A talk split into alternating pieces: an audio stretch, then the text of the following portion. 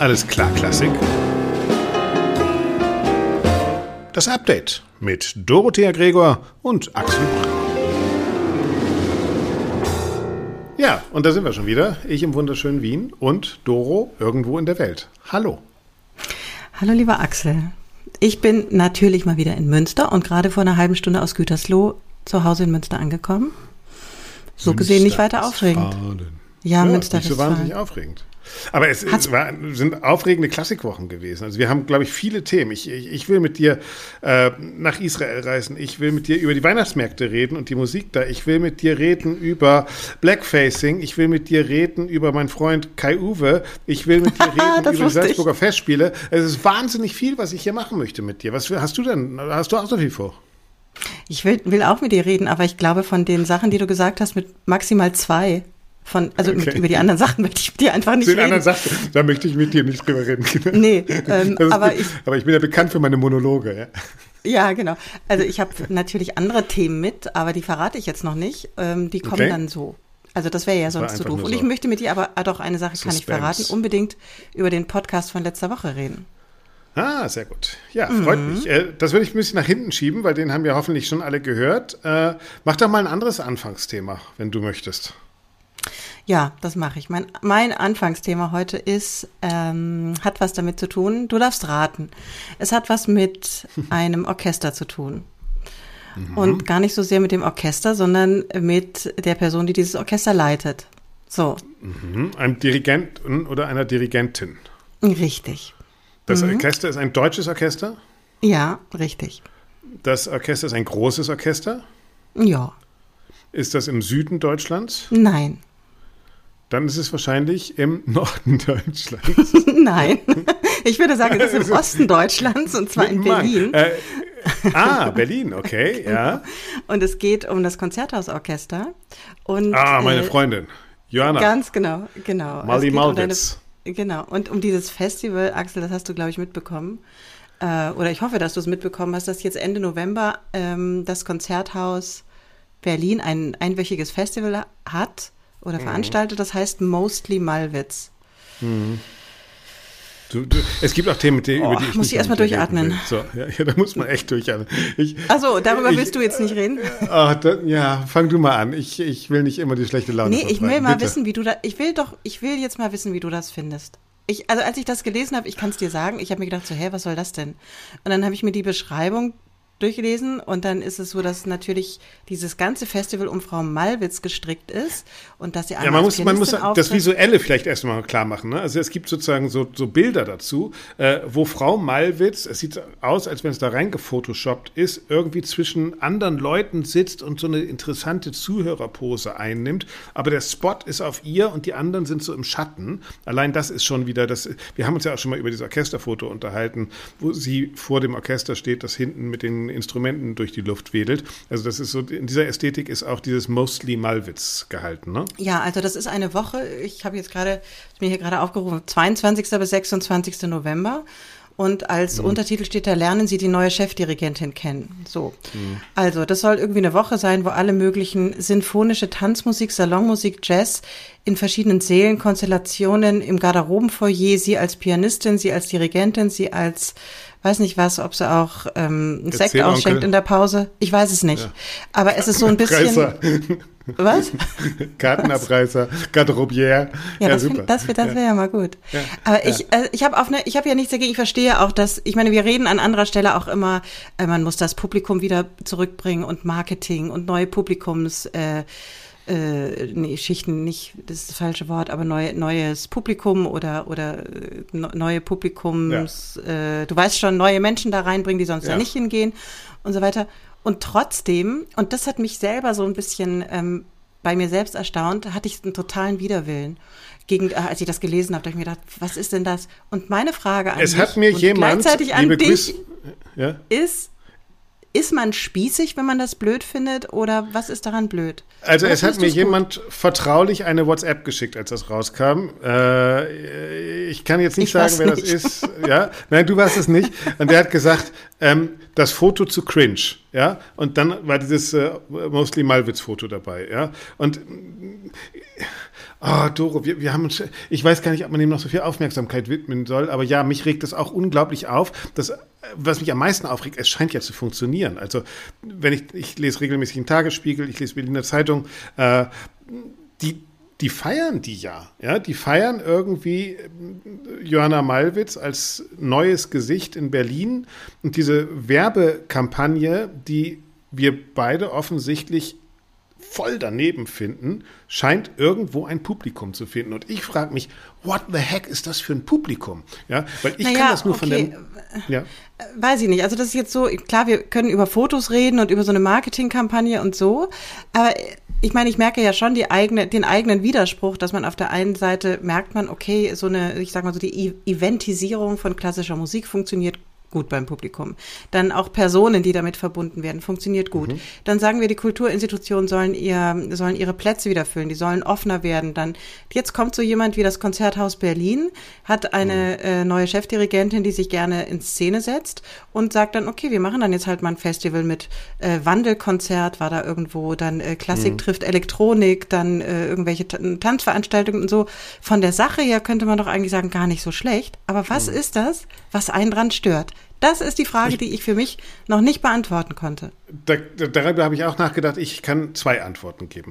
Ich glaube, okay. die beste Verpackung und die beste PR-Kampagne, und das ist letztlich eine gute PR-Kampagne, wie wir ja feststellen, äh, funktioniert aber nur, wenn ich auch was einzupacken habe. Ja, also wenn ich nur Weihnachten einen Papierkarton aufmache, der schön eingepackt ist und da ist aber gar nichts drin, dann ist es natürlich irgendwann frustrierend.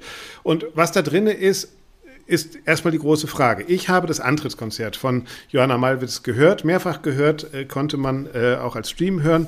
Äh, vor allen Dingen die erste Symphonie von Gustav Mahler. Ich glaube, darüber haben wir auch schon gesprochen.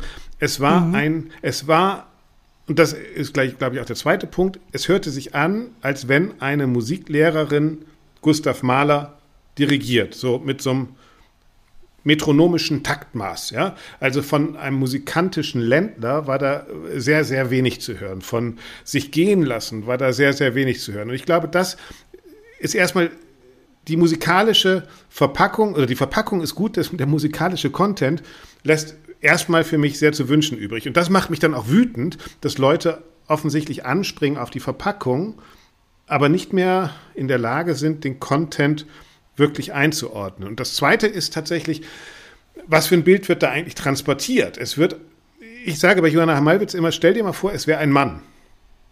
Mhm. Das wäre doch, das wäre doch ein ewig gestriger, alter weißer Mann, wie wir denken, oh, der, der uns die Klassik von 1980 noch erklären will. Das wäre so eine Art August Everding. Übrigens herzlichen Glückwunsch, äh, Everding Akademie hat feiert auch Jubiläum. Äh, aber im, im Heute. Also ich finde, Johanna Malwitz hat so eine Ausstrahlung meiner alten Musiklehrerin irgendwie. Das ist so, die weiß Okay, das ist aber dein, viel, dein persönlicher bringt das Trigger, da so rüber. Ja, aber das ist so, nee, es ist so auch die, die Art der Didaktik und der Pädagogik und das, da kommt jetzt jemand und erzählt uns, wie das ist und so es lässt mir keine Freiheit. Also dieses, dieses Format, die Werbung, die Musik von ihr, das, ich fühle mich da ganz unwohl. Ich fühle mich da okkupiert. Ich, und mich interessiert das ehrlich gesagt auch null. Und wenn ich das dann höre, was da musikalisch ist, finde ich es einen, einen wahnsinnig überbewerteten Werberummel. So, ja, okay. Du hast jetzt einen, einen Punkt gemacht, den ich spannend finde. Und zwar hast du gesagt, stell dir vor, das wäre ein Mann. Stell dir vor, das wäre mhm. keine Dirigentin. Und das ist ein Punkt, mhm. da habe ich gerade heute mit jemandem telefoniert, der auch zu dem Thema, lustigerweise kamen wir da drauf, ähm, und der gesagt hat, und das ist ein guter Punkt, wenn das ein Mann wäre, müsste man so eine Marketingkampagne vielleicht gar nicht fahren, weil mhm. möglicherweise Frauen, also Dirigentinnen selber noch, also das noch mehr Unterstützung brauchen, um eine Akzeptanz bei einem Publikum zu haben, weil es trotzdem Ach, immer noch nicht. ungewöhnlich ist. Ja, ich finde da, ich glaube, da ist was dran, weil das ist in anderen Branchen auch so. Aber vielleicht, Echt? und dann können wir das Thema ja, ja, absolut. Ach komm, Axel. Also ich finde mich, mich, mich erinnert diese Werbekampagne von Malwitz in Berlin sehr an die Werbekampagne von Simon Rattle beim BRSO, der jetzt äh, plötzlich installiert wird als äh, der Urbayer, der bei Bayern München mit äh, Müller die Hand schüttelt im Stadion und so. Also da wird ja auch so ein, so ein Local Hero zum Anfassen aufgemacht. Ich finde, da unterscheidet sich Mann und Frau überhaupt nicht. Ich finde, die Kampagnen sind relativ ähnlich zum Beispiel. Ja, vielleicht diese Kampagnen beide, aber es ist schon ein totaler Unterschied. Also das wirst du jetzt aber auch nicht abstreiten können, Axel, dass Dirigentinnen noch lange nicht so selbstverständlich etabliert sind, ähm, wie es ihre männlichen Kollegen sind. Genauso wie es in anderen Branchen bei Vorstandsvorsitzenden, bei ähm, ja. Aufsichtsrätinnen und so weiter und auch in anderen Managementebenen auch nicht so ist. Da müssen sich Frauen auch viel stärker beweisen oder glauben, es tun zu müssen und sind sehr viel auf Mentoren und, und Förderung angewiesen, viel mehr als es Männer sind. Und das macht meine, ja die Kritik auch so schwer. Ja? Ja, okay. Ich meine, das ufert jetzt aus, aber das fand ich jetzt den interessanten Punkt und vielleicht können wir das mhm. auch noch abschließen. Ich glaube, was, also dieses Thema mit Frau Malwitz dann abschließend, was mich ähm, glaube ich, am meisten befremdet daran. Ich verstehe, dass, das ist ein, dass Leute Stars wollen, dass die ein Gefühl haben wollen, da ist jemand zum Anfassen. Aber äh, ich habe das, glaube ich, vor, weiß ich nicht, relativ am Anfang unseres, unseres Podcastings, unseres gemeinsamen, in einem anderen Zusammenhang mal gesagt, aus einer Dirigenten, einer Dirigentin ist ja noch nie irgendein Ton gekommen das ist ja immer das Orchester. So. Und da wird ja, jemand. Gut, das ist so, bei Männern ja, ja, das Gleiche, ne? Wie bitte? Ja, ja, das hat mit Mann, Frauen nichts zu tun. Ja. Aber dass im Grunde da jemand vorne steht, der zwar eine wichtige Position hat, aber für die Musik sorgt eben der, äh, wer ganz anders, nämlich dieser gesamte Klangkörper und das gesamte Orchester. Und da, ich glaube, da ist mein Unbehagen irgendwo. Also da müsste ich vielleicht noch mal, wenn ich Lust hätte, mich damit noch mal mehr befassen.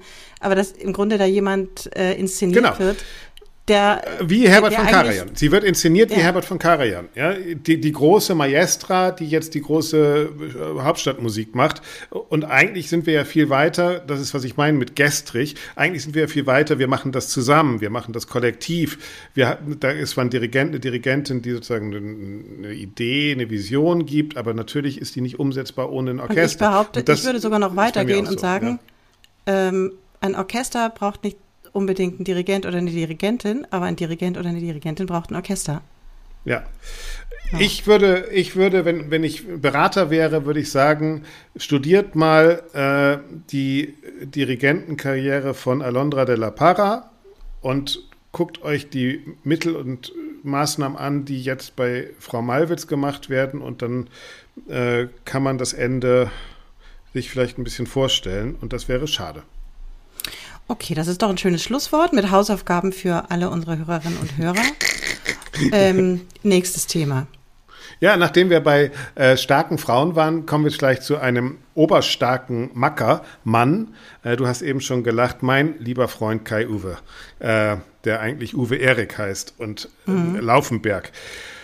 Intendant in Wiesbaden hat angekündigt einen Abend, Latte heißt der. Und in diesem Abend. Geht's vom Kaffee bestimmt, ne? Nein, es ist nicht die Latte. Italienische Kaffeespezialitäten. Äh, das hat mit dem Namen eines seiner schärfsten Kritiker und Rechercheure über die äh, Zustände am Wiesbadener Stadttheater zu tun, der beim Wiesbadener Kurier arbeitet und dessen Name äh, wir jetzt nicht nennen, weil das ist nämlich unter anderem, worum es geht. Aber vielleicht reicht es zu sagen, Latte auf Deutsch, da kommen wir schon sehr nahe. Was ist das, der, und dieser der Pornoabend mit, mit Uwe Erik Laufenberg oder was soll das? ja, naja, es ist auf jeden Fall, äh, gut, äh, ja, äh, auf jeden Fall, dieser Kritiker hat sehr scharf und sehr analytisch äh, die äh, personellen Entwicklungen am Staatstheater begleitet und auch die vielleicht äh, ja nicht ganz so geschickten Agiermuster des Intendanten. Äh, da gibt es ja Probleme, gab es mit dem Chefdirigenten, der gegangen ist. Äh, dann gab es Probleme mit dem neuen Geschäftsführer, der noch da ist, Herrn von Berg. Und äh, es gab viele Reibereien. Dann gab es diese Corona-Zeit, in der Laufenberg äh, sagen wir mal, auf jeden Fall eine künstlerische freie Interpretation der Corona-Maßnahmen vorgenommen hat. Und jetzt gibt es diesen Abend, an dem die Originaltexte dieses Journalisten und auch E-Mails von ihm wohl vorgelesen werden sollen, um die ganze Wahrheit ans Tag, Tageslicht zu bringen. Und der Journalist wird aufgefordert, diese Sachen selbst zu lesen, was er natürlich nicht machen will. Und dann soll das ein namhafter Schauspieler lesen. Man sieht sozusagen an dieser ganzen Sache, da plant ein Intendant, der eh kurz vor dem, nicht Rauswurf oder vor dem Ende Ablösung. seines, seines mhm. vor der Ablösung steht, nochmal den ganzen Laden irgendwie auf, auf Touren zu bringen und sich in seinem eigenen Größenwahn an kritischen Journalismus abzuarbeiten. Und das beschäftigt natürlich uns Journalistinnen und Journalisten im Netz, äh, weil Kai-Uwe Laufenberg äh, bekannt dafür ist, dass sein Ego größer ist als seine Kunstfertigkeit. Jetzt habe ich gedacht, du sagst dass er, Egal. dass, dass er jetzt so tut, als würde er die Kunstfreiheit gegen die Pressefreiheit ausspielen. Das natürlich. Aber warte ja. mal kurz, Axel, dass ich es richtig verstehe. Ich habe das nur am Rande mitgekriegt, aber jetzt hast du es sehr mhm. ausführlich erklärt. Verständnisfrage. Mhm.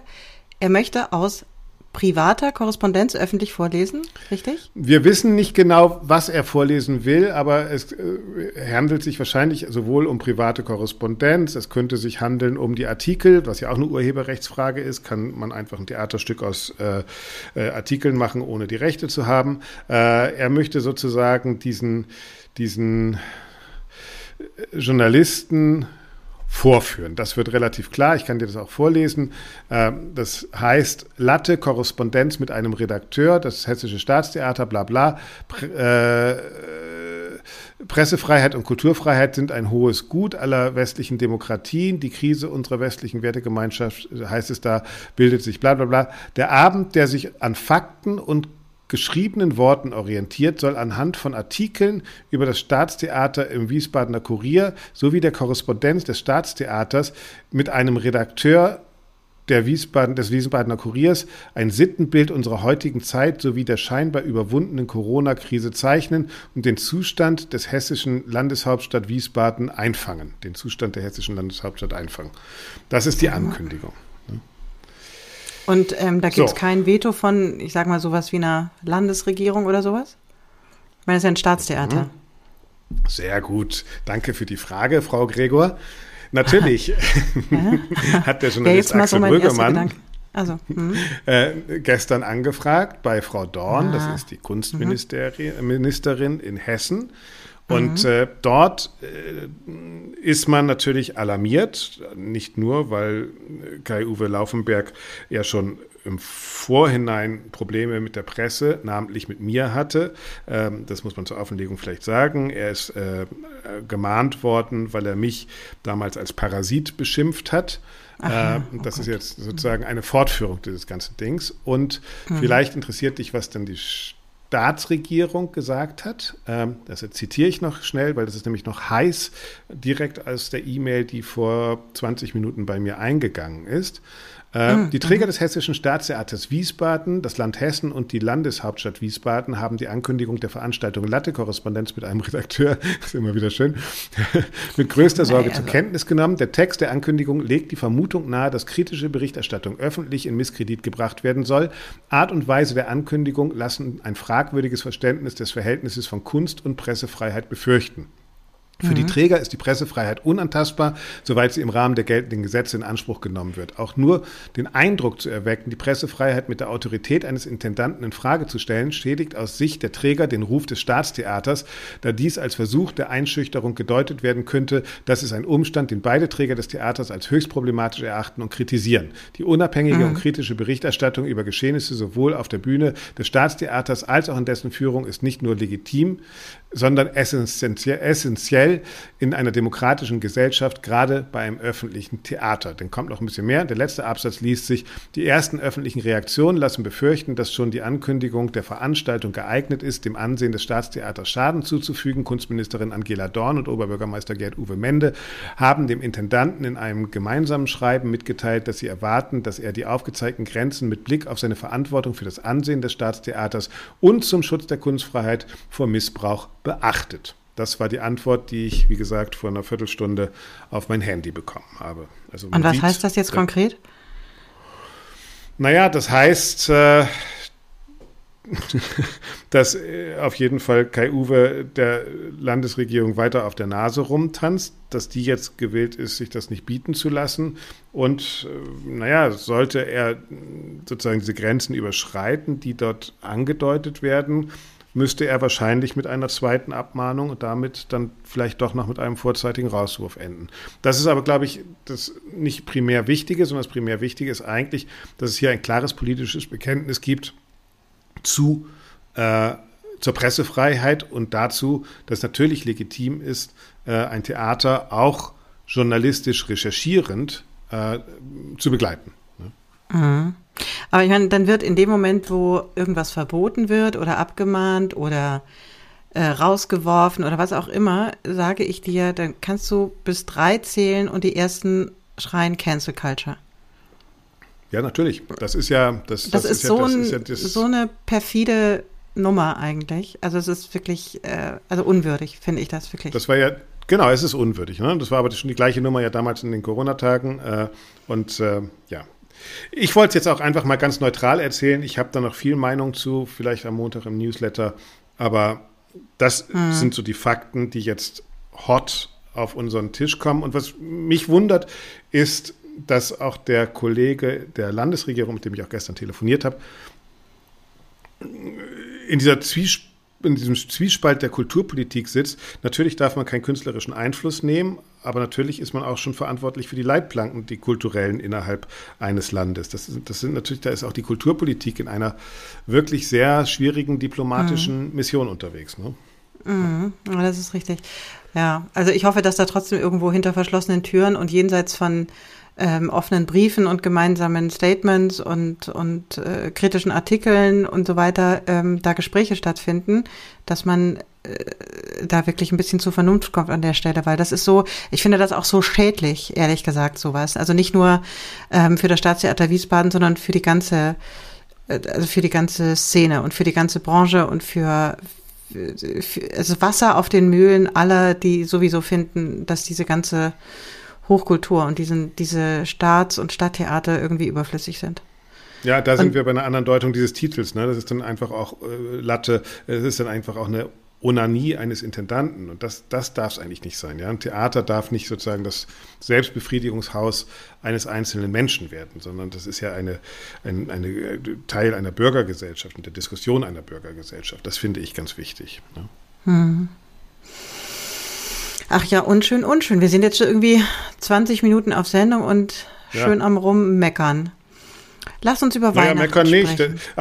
Ja, gut. Ja, doch, es ist irgendwie, ich finde, wir haben gerade so, wir sind so mit negativen Vibes gestartet, aber da bin ich ja auch nicht ganz unschuldig, weil ich gleich sofort kritisch über dieses Mostly Malwitz-Ding da eingestiegen bin.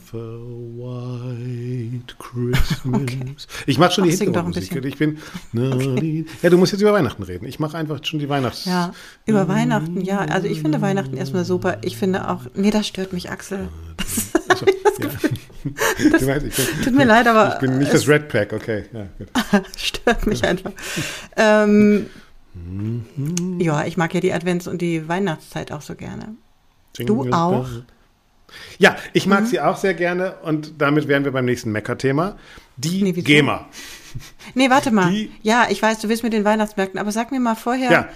Äh, hast du irgendwelche Weihnachtskonzerte auf deinem Zettel? Was, was, was gibst du dir dieses Jahr vor Weihnachten an äh, Musik? Das mache ich tatsächlich immer irgendwie spontan. Also wir versuchen schon vor Weihnachten immer wieder in Konzerte zu gehen. Äh, Gottesdienst, selbst für mich als eher Nichtgläubigen, aber in einer Ach, du bist so ein Feiertagschrist. Familie. Ja, ich bin schon ein Feiertagschrist. Äh, mhm. äh, ich bin aber, ich, ich bin ein Feiertags-Nicht-Christ. Ich bin ein Feiertags-Kulturchrist. Ich bin ein Kulturchrist. Also ich war, ich gucke mir auch gerne Bilder mit christlichen Inhalten an, aber ich kann halt nicht an diesen Gott glauben. Aber das ist ja Schnurz. Mhm. Also ich finde die, die Werte und die, die, die kulturellen Leistungen, die mit, äh, mit dem christlichen Glauben äh, in Verbindung stehen, die, die sind mir schon sehr nah, ja, und prägen auch mein. Okay, und deswegen gehst du Sein. dann Heiligabend auch ähm, in den Gottesdienst oder so Weihnacht, in der Weihnachtszeit? Ja, Weihnachtsoratorium äh, mit äh, Anoncourt läuft ab ersten Advent und deshalb sollten wir es nicht so früh auspacken wie alle Rewe-Läden, unsere Weihnachtsmänner jetzt schon. Das sind immer noch zwei Wochen bis zum ersten Advent. Äh, gehört für mich aber das Weihnachtsoratorium mit Niklas Hanoncourt dazu, ja. Das läuft ja. bei uns. ja? ja? Ja. Ähm, und auch dann, also das geht zur Adventszeit bei euch los. Ja, ja. Okay. Und ähm, und zur Weihnachtsmusik äh, überhaupt, auch Familienmusik, ja. Also wir machen auch Musik selbst, logischerweise, ja. ja. Also äh, das, das, das, das machen wir schon, klar. Ihr auch? Ähm, Hausmusik auch, dann? Doch auch.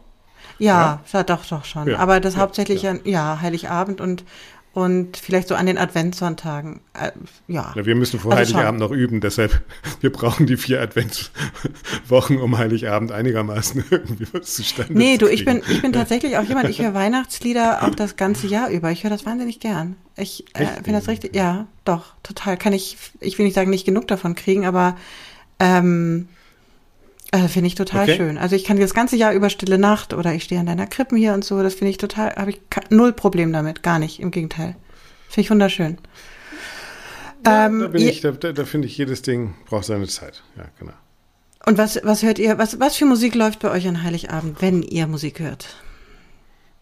Naja, also was wir sehr sparsam hören, ist Stille Nacht. Das ist tatsächlich auch nur für Heiligabend. Ja, das ist sozusagen ja. äh, das Stück, was hin. nicht vorher, vorher und nachher gehört und gesungen oder gespielt wird. Ähm, ansonsten hören wir die ganzen Klassiker äh, und spielen sie auch einfach von also die, die, die Weihnachtslied-Klassiker. So eine deutsche Weihnacht hieß das früher, glaube ich, als Schallplatte. Ah, ja, ja, okay. So, ja. Mhm. ja. Also das, das, das hören wir schon.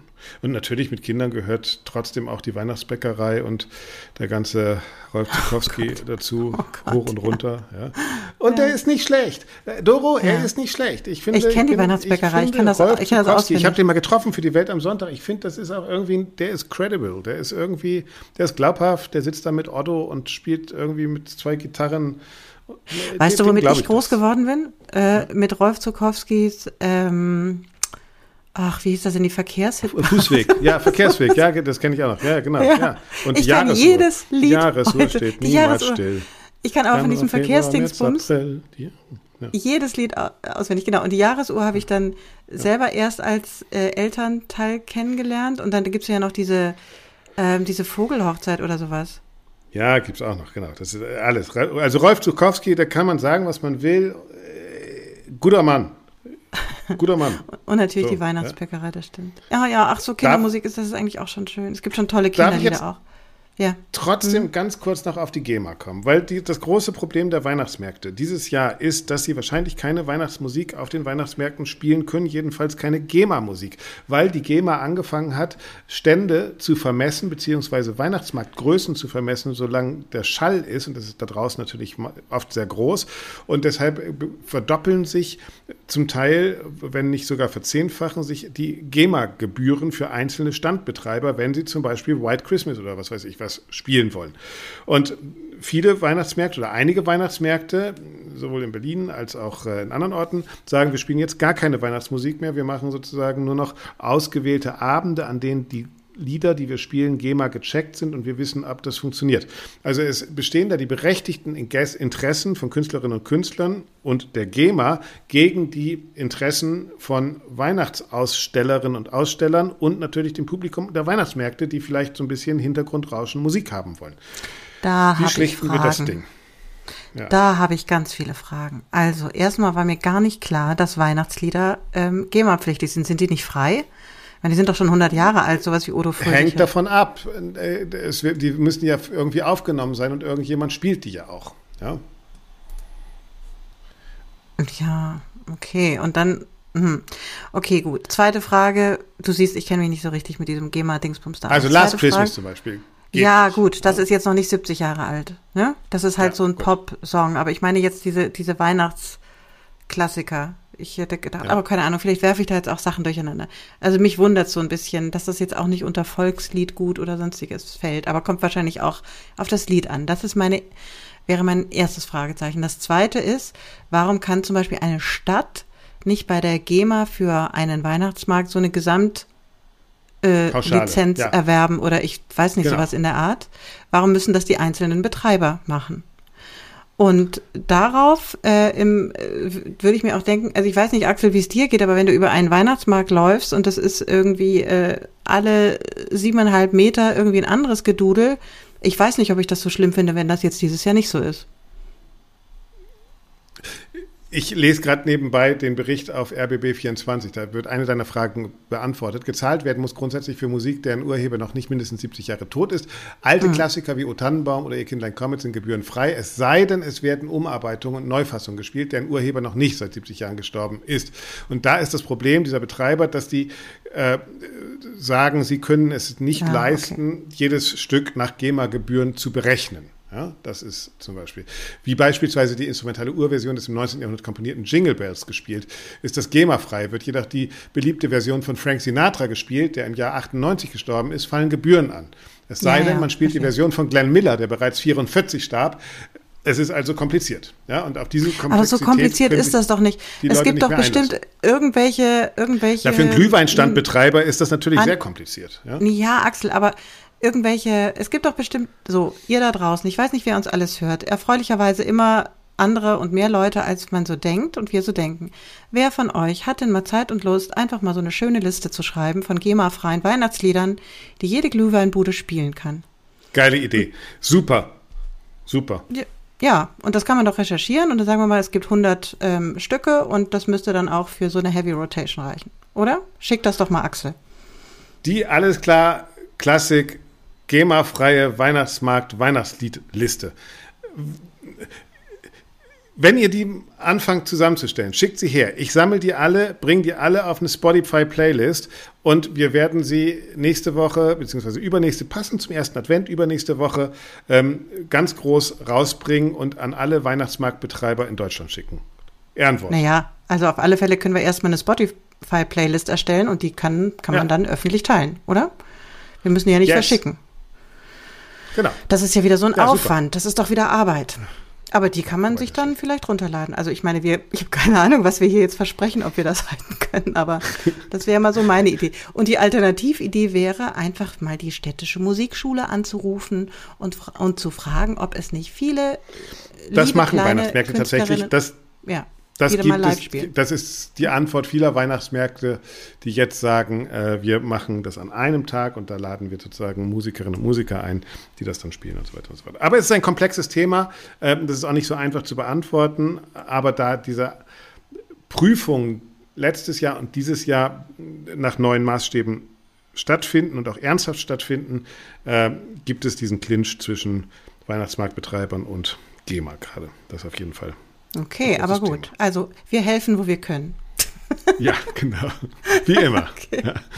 Aber Und wenn ihr ganz, ganz lieb bitte, bitte sagt, dann habt ihr, habt ihr schon gehört, wie schön Axel singen kann, dann könnt ihr auch ja. mal Axel fragen. Aber I'm Dreaming of a White Christmas darf ich dann nicht singen. Da kann ich dann, und Jingle Bells nicht in der Version von Frank Sinatra. Oh Gott, Was kannst da, da muss du? ich ja schon nachdenken.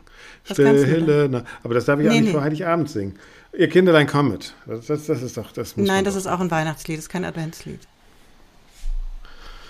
Es gibt ja Unterschiede. Es gibt, ja gut, aber da, da kriegst du noch mal eine persönliche Nachhilfestunde. Und wenn das fünfte ja? Lichtlein brennt, dann hast du Weihnachten verpennt. Genau. das kann der Axel singen, genau. Das ist doch schön. Der kleine Axel. Ja. Genau. So, so, was bereden wir noch, Doro? Was haben wir denn noch zu bereden? Naja, der Podcast von letzter Woche übers ja. Aussteigen. Das ja. wäre, für, ja, also ähm, erstmal fand ich es gut was ich so ja. gehört habe, was du da gemacht hast. Und also war wirklich ja. aus meiner Sicht ein ganz abwechslungsreicher Podcast. Aber, aber, ich habe ein ganz großes Aber. Ähm, mhm. Und dieses Aber ist, es kam mir so vor, als würde, als wäre das so ein bisschen zu in, in eine Richtung gegangen, dass Menschen, die künstlerisch gearbeitet haben, jetzt sich von der Bühne verabschiedet haben, um nicht künstlerische Berufe, also teilweise auch hinter der Bühne ähm, oder in, einer, in einem künstlerischen Kontext, aber eben nicht mehr auf der Bühne, als, sondern irgendwie in der Organisation, Verwaltung, Management, äh, wie auch immer, ähm, die das annehmen, dass das für die halt so ein Ausstieg ist. Wenn es aber um schwierige Arbeitsbedingungen, um äh, äh, weiß ich nicht, irgendwelche Missstände in, ähm, in, in äh, oder Produktionsbedingungen geht, dann betrifft das oftmals auch die Menschen, die hinter der Bühne arbeiten, zum Beispiel in einem Theater oder Opernhaus mhm. oder in einer Kulturinstitution. Und das kam mir dieser hatten wir. Aspekt. Wir hatten ja eine Inspizientin da. Ja, ich ne? weiß, also diese die, eine Inspizientin wusste ich, dass du jetzt sagst, aber das, das kam mir so ein bisschen zu kurz. Ähm, mhm. dass es, dass der Ausstieg. Das war für mich der Anlass, diesen Podcast überhaupt zu machen, weil ich merke, KBB, Pressearbeit, das sind die, die Posten, die momentan wirklich wahnsinnig vakant sind und wo, wo, wo die Leute anrufen und sagen, hast du noch jemanden, kennst du noch jemanden, ja, können wir noch irgendjemanden genau. finden? Ja, das sind, ja, genau. Und Ja, das sind und- nicht nur die, die nicht neu besetzt werden, sondern wo die Leute auch wirklich rausgehen, ne? Ja. Ja, und das fand ich eben spannend. Zum Beispiel diese, ich glaube, Flötistin, die jetzt irgendwelche, irgendwelche Gewürze macht oder sowas. Ne? Das war doch, oder was, war das Flötistin? Ja. ja, und Gin, ja, genau. Mhm. Ja, genau. Und dann der, ähm, ja, dein letzter Gesprächsgast, der Trauerredner geworden ist und so, also so einen richtig, so einen richtigen Cut zu machen, das, das finde ich schon, schon ähm, sehr spannend. Und ich habe das, äh, es war so ein Podcast, wo man so automatisch sich selber fragt, ähm, ach, was wäre denn mein, äh, was wäre denn meine Exit-Strategie für, ähm, für das, was ich gerade mache oder was würde ich denn, was würde ich denn sonst machen? Und interessant ist, dass wir ja auch in der Arbeit mit jungen äh, Nachwuchssängern, wie du ja weißt, natürlich über Karriereplanung sprechen und dann auch ganz oft dieser, dieser sogenannte äh, Begriff, dieses Plan B fällt. Ich glaube, den hat auch irgendeiner von deinen Gesprächsgästen erwähnt. Und dass das ähm, auch immer so ein bisschen sich wie Scheitern anfühlt, gerade bei, bei Künstlerinnen und Künstlern. Oder Das fand zumindest ich oft so an wahrgenommen wird. Podcast, dass eigentlich keiner, keiner Genau. am Ende gesagt hat, er ist gescheitert, sondern es fühlt Genau. sich wahrscheinlich nur, wenn man damit hadert, wie scheitern. Genau, und wenn man drüber ja? nachdenkt, und das genau der Punkt ist das nämlich, das fand ich auch so interessant, dass das überhaupt keine Rolle gespielt hat, dass im Gegenteil alle gesagt haben, ja, war der richtige Schritt, war nicht ganz einfach, hat ein bisschen gebraucht, aber am Ende war das genau richtig. Und das fand ich eigentlich sehr, Ja. äh, sehr positiv und sehr, sehr gut. Wie gesagt, mit dieser kleinen Einschränkung, dass äh, dieses, äh, ich, ich bin jetzt nicht mehr, keine Ahnung, ach, irgendein Beispiel. Sag was, ich, ich bin jetzt nicht mehr äh, Pianistin, Leuchter. sondern organisiere ein äh, Klavierfestival. Ah, übrigens, oh, so, Klavierfestival. Ja, ja, okay. ja, ja, okay. Ja, da fällt mir was ein. Dir auch? Was, was, was ich interessant finde, äh, es gab Kritik auch im Netz dann, äh, ich glaube bei Facebook hat es jemand geschrieben, äh, ja, äh, wenn wir solche Podcasts machen, dann kommt ja gar keiner mehr in die Kultur. Und da musste ich ein bisschen lachen, weil da habe ich dann nur geantwortet, ja, aber wenn wir solche Podcasts nicht machen, gehen die Leute ja trotzdem aus der Kultur raus, ja. Also wir, ich glaube, das ist so ein typisches Ach so, das fand ich Kultur- immer zu negativ. Problem, ja genau, dass wir Ah, sozusagen okay. uns den eigenen Problemen gar nicht mehr stellen, sondern dass wir sagen, es ist doch schön, wir wollen doch, dass das schön ist. Bitte, bitte, bitte, lass es doch schön sein. Redet doch nicht über diese ganzen Probleme, ja. Und ich glaube, doch gerade, wir müssen drüber reden.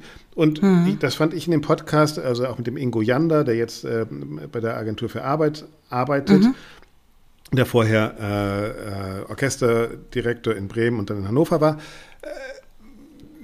da finde ich es gibt ja ganz unterschiedliche Formen rauszugehen, genau wie du sagst. Man kann in kulturnahen Gebieten rausgehen, man kann was ganz anderes machen. Äh, und wenn wir das nicht als Kulturbetrieb erkennen, dass die Leute uns verlassen und fragen, warum, zum Beispiel tatsächlich ja diese Sache, ich bin mit einer anderen Begeisterung reingegangen und merke, dass, das, dass der Betrieb sich vielleicht verändert hat und ich noch meine alten Ideale habe und das passt nicht mehr zusammen. Der Betrieb und ich passen nicht mehr zusammen.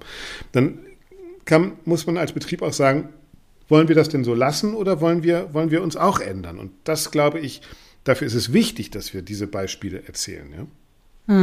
Ich glaube, das gibt's aber überall, ähm, dass sich bestimmte Rahmenbedingungen ändern und es ändert sich ja nicht vielleicht nur der Betrieb, sondern man selber ändert sich ja auch.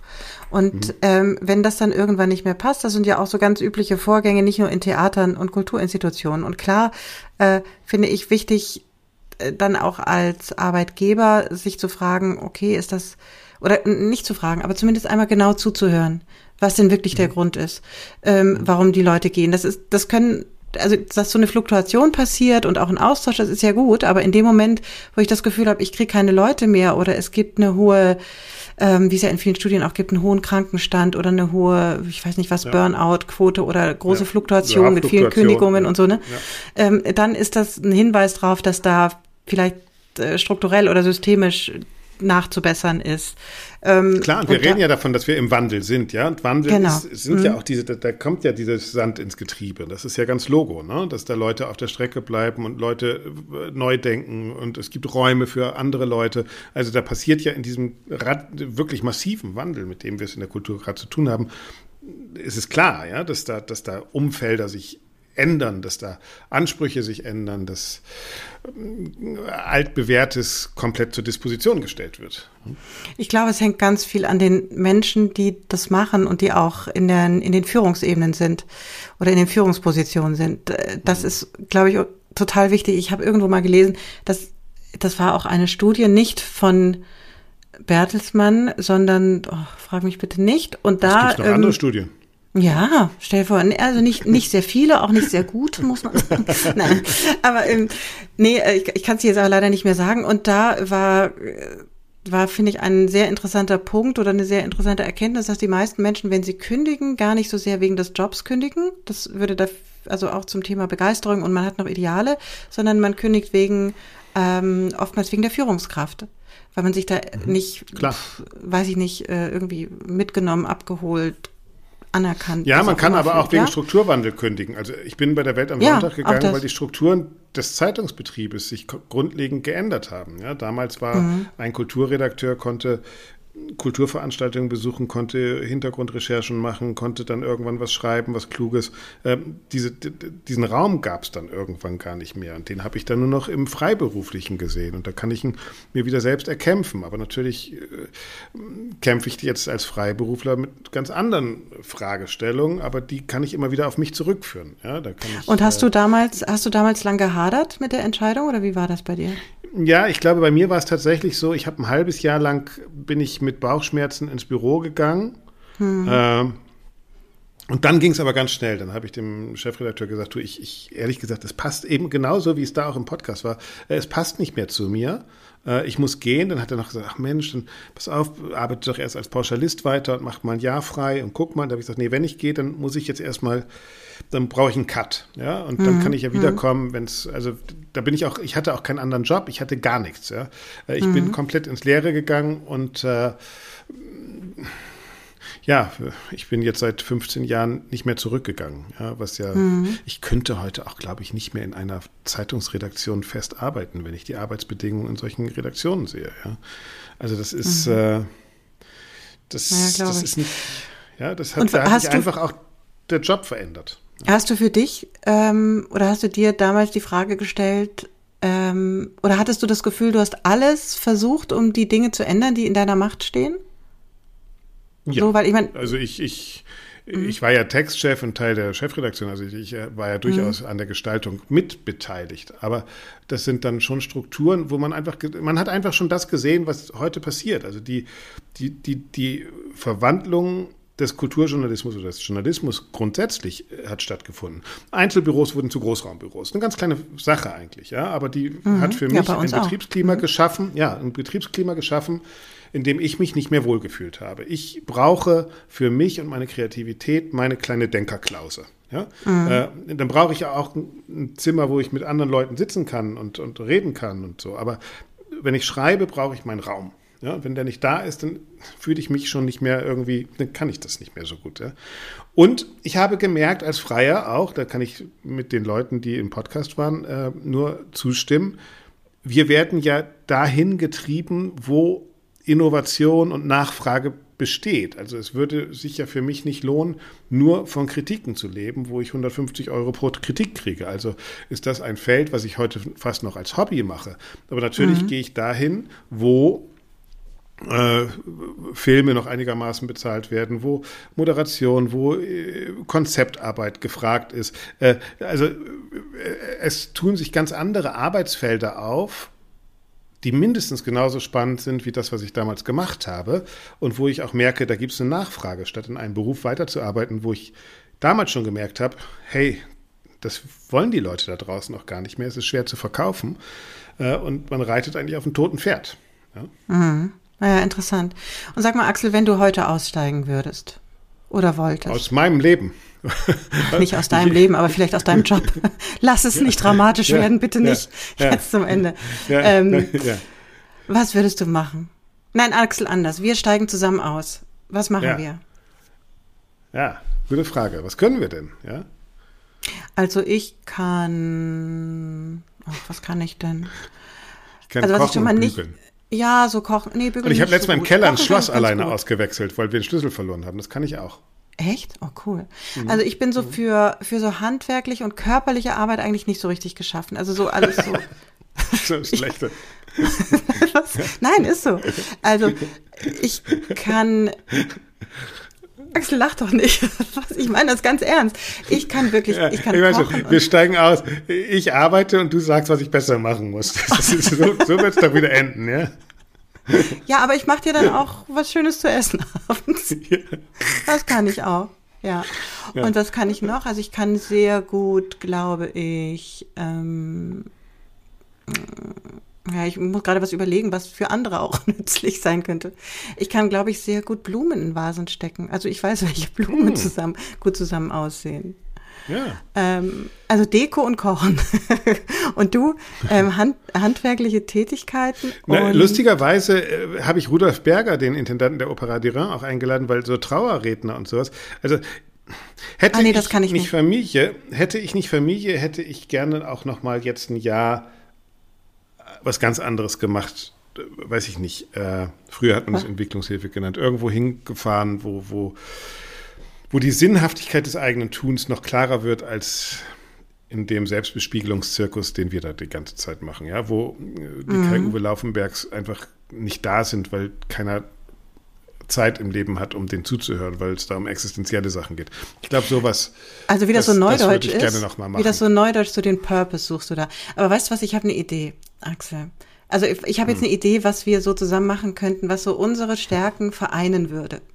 Mhm. Wir äh, pachten eine Tankstelle das und du gut. kannst so du kannst so ein bisschen an Autos rumschrauben und so nee, und halt so, so technisch. Ja, ist doch egal, das lernst du dann halt. Oder so technische ja, okay. Sachen machen. So Wischwasser nachfüllen, das kannst du aber bestimmt. Ja, aber du könntest ich, ich so, das weißt du, so wie, auf. Ja, nee, du könntest, nein, du könntest so wie früher, ah ja, das ist genial, so eine Tankstelle mit so einem Tankwart, weißt du, der dir tankt und der. Das finde ich gut. Ja, dem du da so ein bisschen erzählst. man kann jetzt losfahren und so. Ja, ja du genau. musst auch quatschen, du kannst nicht mich den ganzen Tag voll labern, das geht einfach nicht. Ja, und ja. du musst, du, du kannst ja mit den Leuten sprechen. Aber ich kenne über klar, dann kommt da so einer an, äh, haben Sie schon, was finden Sie eigentlich mit dieser Malwitz? Finden Sie die eigentlich gut? nee, oder einfach mal so, Mensch, wie geht's denn Ihrer Frau und was macht denn, was macht das Knie und so. Also weißt du, solche Sachen, so ein bisschen bisschen und dann auch so über Politik reden und dann hier haben, lesen. Sie mal in der Zeitung, das ist doch super. Dann haben wir ein super Zeitungs- ähm, und Zeitschriftensortiment und ich mache ein total gutes Snackbistro dahin. Also so richtig. Ja, du bist die schnelle Hexe. Ja, gab es früher an der Tankstelle auch, die schnelle Hexe. Die heiße Hexe heißt das. heiße Hexe, ja, so hieß es. Heiße Hexe. Ja, genau. Doros heiße Hexe. Das ist gut, ja. Sehr gut. Ja, und, ähm, aber das ist dann so richtig gut, weißt du, nicht mit so belegten Brötchen, die dann schon irgendwie seit 18 Stunden da in der, in der Auslage nee. vor sich hingammeln und der Käse sich schon so hochwälzt. Nee, wir machen auch nicht bei Sanifair mit. Wir machen das, wir machen auch so Toiletten da. Überhaupt nicht. Eine super schöne Kulturtoilette. Da spielen Klassikkünstler, die auch aussteigen wollen. noch per Hand. Wir machen so eine, so eine Klassik-Aussteiger-Tankstelle auf, wo jeder, ja. der irgendwie so aus diesem Klimper-Klamper rauskommt, der kann dann bei uns so ein das Erlebnis. So ja, und dann gibt es richtig gute Sachen zu essen und es ist auch gemütlich, man kann sich hinsetzen, man kriegt immer einen richtig guten Kaffee und es kostet alles nicht so abartig viel wie an sonstigen Tankstellen. Ja. Oder wir machen nicht nur Tankstelle, sondern gleich so eine Raststätte an so einer Autobahn. Ja, da muss man nur wieder sehen, dass Auto auch nicht long, long lasting ist. Ne? Naja, also doch. Vielleicht Nee, Axel, ich sag dir, wenn die immer mehr mit Elektromobilität, dann sitzen die Leute da ja eine halbe Stunde, da musst du denen ja was bieten. Ey, und für unsere, für unsere Tankstelle fahren die Leute auch mit dem Fahrrad hin. Ja, einfach nur, um bei uns bei der Tankstelle zu sein. Einfach nur mal, um Mittag zu essen ja. bei uns, genau. Ja, genau. Du, ich fahr mal wieder im E-Roller zu, zu Doro Axel, und Axel. Ich habe einen Ausstiegsplan für uns zwei. Ja. Es kann nichts mehr passieren. Das nee, ist gut. Super. Das ist sehr gut. Da würde ich sagen, sind wir auch schon fast am Ende. Aber weil wir so traurig angefangen haben, müssen wir noch mit einer traurigen Nachricht enden. Dies sollten wir ah. schon machen. Äh, Franz Xaver Ohne Sorg ist äh, für alle überraschend mit 75 mhm. Jahren gestorben. Franz Xaver ohne Sorg, einer der menschlichsten Klassik-Impresarios, kann man, glaube ich, kann man, glaube ich, sagen. Er war erst bei den äh, Münchner Philharmonikern äh, mit Chili Dake, ist zur Kölner Philharmonie gegangen, war, ich glaube, zwei Jahre an der Carnegie Hall. Ähm, er hat dann die letzten Jahre von Abado an der Berliner Philharmonie, also bei den Berliner Philharmonikern gehabt und den Rattle-Deal mit eingetütet. Da hatten wir damals auch sehr viel zu tun äh, in den 2000er Jahren in Berlin und hat dann zum Schluss das Klavierfestival Ruhr geleitet, das jetzt von Frau Zagosek übernommen werden sollte, am 1. Januar natürlich auch übernommen wird. Mhm. Äh, aber dieses große Abschiedskonzert, was er sich selbst organisiert hat mit Mathe Agerich Lang Lang, wird nun ein Gedenkkonzert, Gedenkkonzert. werden. Ist das nicht herrlich? Und aber ist das nicht schön? Es ist doch einfach, das finde ich doch, also ich finde das so großartig, dass das einfach so, ähm, ich will jetzt nicht sagen passt, weil das passt natürlich nicht, aber das ist, das ist trotzdem so ein, einfach so zu dieser, also so tröstlich ist in dieser, in dieser traurigen Nachricht. Weißt du, was ich meine? Also, dass es doch eigentlich viel schöner ist, als wenn man dann sagt, okay, dann großer, großer Abschied vom Publikum und dann. Ja, auf der anderen Seite, er hat es wirklich sich so, er hat so eingeleitet, den Abschied auch, und das muss man ja auch erstmal schaffen. Ich meine, wie viele von uns Deppen schaffen es nicht, mal den aufzuhören einer jungen Generation und auch noch mhm. einer komplett anderen Generation. Ich meine, die hat jetzt seit anderthalb Jahren sitzt die da mit dabei und so. Das ist wirklich ein geplanter Übergang, auch eine große Geste. Absolut. Ach, ja. ich hätte ich es ihm schon gewünscht, dass er nächstes Jahr einfach da mal als Gast ist und, und dann wahrscheinlich auch sich zurückhält und einfach genießt. Äh, ja. Das, das kann ich, er ja weiß, machen. Das, das macht er schon. Ja. Von woanders. Ja aus. Ich glaube daran. Auch, ich meine, da haben wir, da sind wir jetzt wieder bei, bei unserem Thema von vorhin. Aber ich, ich finde das trotzdem eine, also als ich das gelesen habe mit diesem Abschied und jetzt umgewidmeten sozusagen ja, Gedenkkonzert, ja. habe ich richtig Gänsehaut ja. gehabt, weil ich das so, ja, schaurig und auch schön trotzdem fand. Ja. Also ah. meine persönliche Erinnerung ist neben der Berliner Zeit, da haben wir auch viel gestritten, mhm. aber immer lustvoll gestritten, äh, ist, ist, und das haben viele jetzt in ihren äh, Abschiedsworten geschrieben, sind die handgeschriebenen äh, Karten, die man gekriegt hat. Zu Weihnachten gab es immer einen Block und ich glaube 20 äh, Bleistifte vom Klavierfestival Ruhr und immer mit Herr Brüggemann, äh, der hatte immer diese große Schrift, da war jeder Buchstabe eigentlich ein Ring. Ja, also es waren eigentlich nur so Ringe, das sah mhm. aus so wie Raucherringe, so die ganzen diese Briefe, die er da geschrieben hat. Ich habe Ihnen jetzt so viele Blöcke von dem Klavierfestival Ruhr geschrieben, jetzt können Sie doch endlich einmal vorbeikommen. Also, äh, mhm. Und das zeigt einfach so die, das zeigt so die, der, der, war immer Mensch, der war immer äh, ganz persönlich, eben immer handschriftlich, ja, der war auch im Umgang, war der immer hand, handschriftlich, Handschlagqualitäten. Franz mhm. Klaver ohne Sorg, ein ganz großer Klassik-Ermöglicher, Klassik-Neudenker, Klassik-Mitnehmer, äh, ja, hoffen wir einfach, dass er von woanders zuhört. Ja, das hoffen wir. Und äh, zum Schluss erinnern wir jetzt nochmal an unsere GEMA-freie Christmas-Songliste. Falls Absolut. das schon wieder in Vergessenheit geraten ist. Also wir ja, warten auf eure Vorschläge an. und genau. Hm? Redaktion at allesklarklassik.de, Redaktion at allesklarklassik.de, allesklarklassik in einem Wort. Da könnt ihr uns, wenn ihr eine Spotify-Liste, eine offene Spotify-Liste äh, angefangen habt, äh, uns einfach den Link hinschicken und wir versuchen das irgendwie alles in einer zu bündeln und gucken mal, ob wir nicht diese Weihnacht retten können. Das ist eine große Klasse. Ja, super. Hm, find, ja, okay, gut. Also wenn das so, ich hätte es jetzt anders organisiert, aber so funktioniert es. Wie hättest du es denn organisiert? Naja, das, das dass man dir das schreibt oder uns schreibt und wir dann die Playlist erstellen, weil sonst hantierst du mit tausend Links und irgendwelchen Playlists. Also ich finde es jetzt prozessual ein bisschen kompliziert, aber das, da können wir noch drüber diskutieren. Schickt uns einfach, wie ihr es wollt, per Mail, per Sprachnachricht, per ja, Link genau. auf irgendeiner Playliste und wir ähm, organisieren das dann durch. Und in zwei Wochen hören wir uns ja wieder in der Konstellation. Zwischendrin haben wir ja nächste Richtig. Woche mit dir das Vergnügen. Und wenn wir uns widersprechen, ist ja schon fast Advent. Dann ne? ist erster Advent. Ich glaube, das ist ja, der genau. Freitag genau. vom ersten Advent, genau.